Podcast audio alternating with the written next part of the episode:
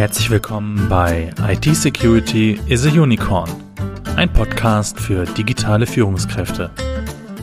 Dieser Podcast wird gesponsert von BISA, der Bernards Information Security Agency.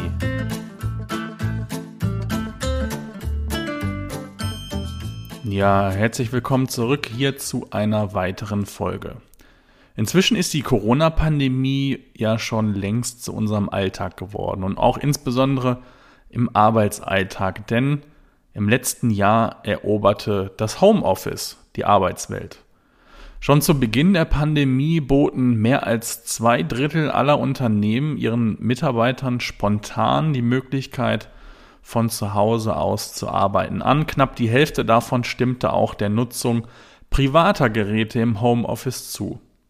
Und auch nach der Pandemie soll das Homeoffice-Angebot in mehr als der Hälfte der Unternehmen aufrechterhalten oder sogar ausgeweitet werden. Ja, das Arbeiten von zu Hause klingt erst einmal sehr charmant, später aufstehen, tägliche Erledigungen in der Mittagspause machen oder in Jogginghose im Meeting sitzen. All das gibt es schließlich nur im Homeoffice. Neben den vielen Vorteilen gibt es aber auch genauso viele Nachteile, vor allem für die interne IT-Sicherheit. Die Pandemie offenbarte Cyberkriminellen eine ganze Reihe neuer Angriffsmöglichkeiten, die sie natürlich auch ausgenutzt haben. Aber fangen wir am Anfang an. Was sind überhaupt die zusätzlichen Gefahren im Homeoffice? Schließlich arbeitet man ja sonst auch mit dem PC. Das Hauptproblem für die IT-Sicherheit ist die, ja, mangelnde Aufsichtsmöglichkeit bei der Arbeit im Homeoffice. Während ein Mitarbeiter sonst unter Aufsicht seiner Kollegen oder Vorgesetzten im internen Firmennetz arbeitet, arbeitet er nun alleine von seinem Rechner im Heimnetzwerk. Und damit ist für viele Mitarbeiter auch die Motivation geringer, zum Beispiel gültige Sicherheitsrichtlinien des Unternehmens einzuhalten. Wozu denn auch? Denn im Homeoffice merkt es ja keiner, wenn man sich nicht erst mit dem VPN verbindet und halt ähm, über das eigene Internet surft. Dadurch entstehen Sicherheitslücken in der IT-Infrastruktur, die schwierig zu beheben und noch viel schwieriger auch zu entdecken sind. Nur selten fallen solche kleinen Sicherheitsverstöße auf, bevor der Angriff erfolgreich durchgeführt wurde. Dazu kommt, dass die IT-Fachleute schwerer zu erreichen sind. Zum einen ist es die Auslastung des IT-Supports im Homeoffice meist höher, da die Umstellung auf ein neues technisches Umfeld auch viele technische Probleme mit sich bringen kann, die der IT-Support dann lösen muss.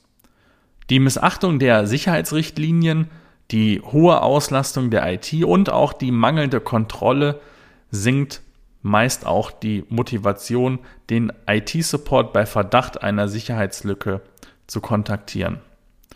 Wenn dazu dann auch noch die Arbeit an Privatrechnern gefördert wird, können große Sicherheitslücken entstehen. Denn private Geräte sind und werden meistens schlechter gesichert und sind daher auch leichter mit Schadsoftware anzugreifen.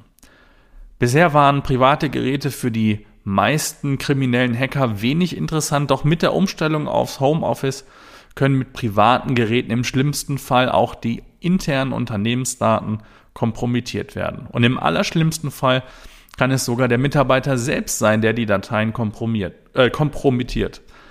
Dank der, ja, also Dank ist vielleicht das falsche Wort, aber dank der geringeren Kontrolle durch das Unternehmen kann ein Mitarbeiter um, unter Umständen seine Chance wittern, die Unternehmensdaten einfach ja selbst zu entwenden und dann Gewinn bringen, zum Beispiel im Darknet zu verkaufen.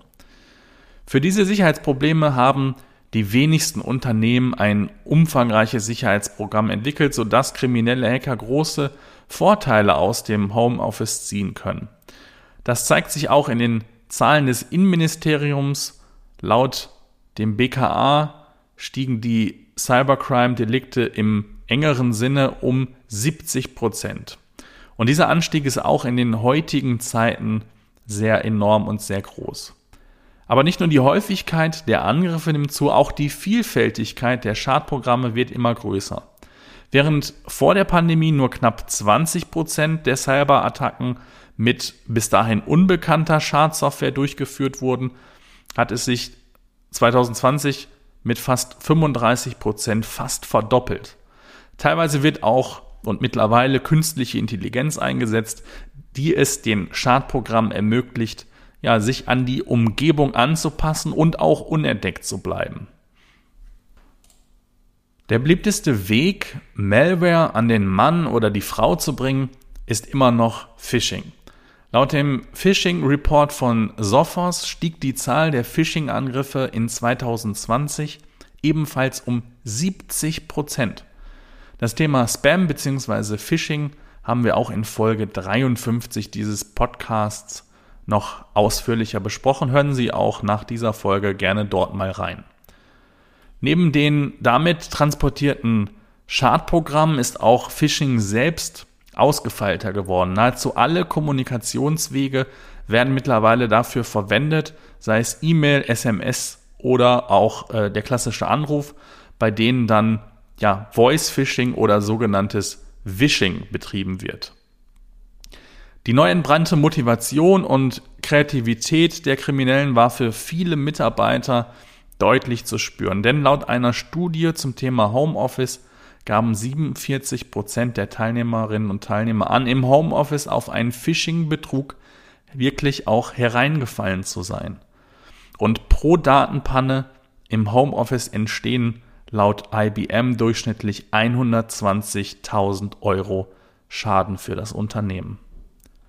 Ja, auch inhaltlich beziehen sich die Phishing-Angriffe gerne auf die Pandemie, um alles, was äh, das Thema Corona hergibt. Beliebte Themen für diese Phishing-Mails sind dann beispielsweise Testergebnisse, Warnungen und auch Kaufangebote für Tests. Da diese Art der Mails für viele Menschen bereits zum Alltag geworden ist, haben die Phishing-Angriffe auch gute Erfolgsquoten. Bereits im Juli 2020 meldete zum Beispiel die Londoner Polizei Verluste in Höhe von 11 Millionen britischen Pfund, also rund 13 Millionen Euro durch Betrugsfälle die auch einen Covid-19-Bezug hatten. All diese Zahlen klingen erst einmal sehr bedrohlich und das sind sie auch, aber nicht nur die Hacker entwickeln sich weiter, sondern auch die IT-Security. Das Homeoffice an sich ist auch überhaupt nicht die Sicherheitslücke, sondern der Umgang von Unternehmen und Mitarbeitern mit diesem ja zum Teil ja auch neuen System. Die Sicherheitsrisiken, die mit dem Homeoffice verbunden sind, sind ja schon lange bekannt und dennoch tragen nur etwa 20 Prozent der Unternehmen zusätzliche Sicherheitsmaßnahmen bei der Einführung des äh, digitalen Arbeitens. Vor allem die Sensibilisierung der Beschäftigten für die Gefahren des digitalen Arbeitsumfelds kommt ja leider meistens zu kurz. Oft verstehen die Mitarbeiterinnen und Mitarbeiter den Sinn solcher Sicherheitsrichtlinien nicht und sind lediglich genervt von der zusätzlichen Arbeit, die diese dann auch mit sich bringen. Wenn diese Denkweise erst einmal etabliert ist, werden die Mitarbeiter auch immer wieder bewusst gegen Sicherheitsauflagen verstoßen. Daher ist besonders in Zeiten von Homeoffice die Aufklärung über die Relevanz und das Schadenspotenzial von Cyberangriffen so wichtig. Natürlich gefolgt von der Etablierung passender Richtlinien zur Nutzung von zum Beispiel privaten PCs, E-Mail-Adressen und weiterer Software. Es gibt auch essentielle Software, die für die sichere Arbeit aus dem Homeoffice unbedingt benutzt werden sollte. Ein wirklich guter Antivirenschutz ist ja fast schon Standard und essentiell und sollte auf jedem benutzten Gerät auch im Homeoffice vorhanden sein. Und außerdem sollte unbedingt auch ein VPN, also ein virtuelles privates Netzwerk im Homeoffice genutzt werden. Ja, diese ermöglichen das Arbeiten in einem geschützten Netzwerk, was dann wiederum einen Cyberangriff erschwert. Ja, es gibt natürlich zahlreiche weiterführende Sicherheitsmaßnahmen. Hören Sie dazu auch gerne in Folge 2 dieses Podcasts rein, in der Folge haben wir das Thema ja, sicheres Homeoffice auch nochmal ausführlicher besprochen. Ja, außerdem stehen wir natürlich jederzeit gerne für Ihre Fragen zur Verfügung. Melden Sie sich in unserer kostenlosen Freitagssprechstunde an für Fragen, Tipps rund um das Thema IT-Security. Ja, damit sind wir am Ende dieser Folge. Ich hoffe, Ihnen hat die Folge gefallen. Wenn dem so ist, bitte bewerten Sie uns auf iTunes, auf Google, auf Spotify, überall, wo man fünf Sterne geben kann, denn das hilft uns dabei, noch mehr Menschen für dieses Thema zu sensibilisieren. Und ja, ich kann nur sagen, alles Gute für Sie. Wir hören uns in der nächsten Woche. Bleiben Sie sicher. Ihr Sebastian Halle von BISA.